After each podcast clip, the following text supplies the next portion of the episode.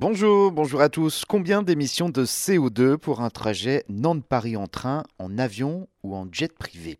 C'est la grande question après la polémique euh, de l'équipe euh, de football du PSG sur le trajet euh, Paris-Nantes à bord de son Boeing 737 privatisé pour participer à un match de football. Il s'agit ici de montrer que pour des trajets courts, l'avion et a fortiori le jet privé n'est pas forcément une bonne idée. L'enjeu écologique est bel et bien réel, on le sait, on en parle beaucoup ici, d'autant plus que dans un contexte de crise énergétique et après un été marqué par des catastrophes climatiques. La première ministre Elisabeth Borne a elle-même appelé les footballeurs de Ligue 1 à prendre pleinement conscience de la crise climatique.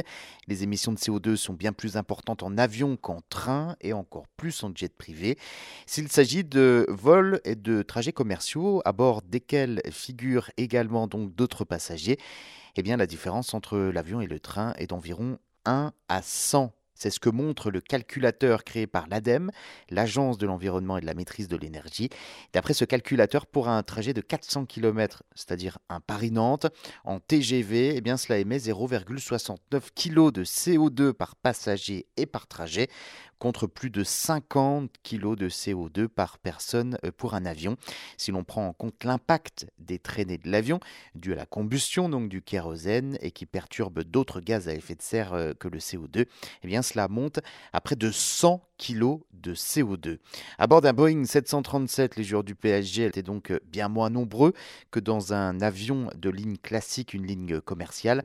L'émission de CO2 par personne à prendre en compte est donc bien plus élevée que pour un vol commercial. D'après un autre calculateur, celui-ci spécialisé dans les jets privés, un vol Paris-Nantes émet 112 kg de CO2 par personne, mais cela varie donc beaucoup en fonction de la taille du jet privé. Sur un trajet de 500 km, un jet émet 4 à 14 fois plus de CO2 qu'un avion de ligne et 5 fois plus qu'un train.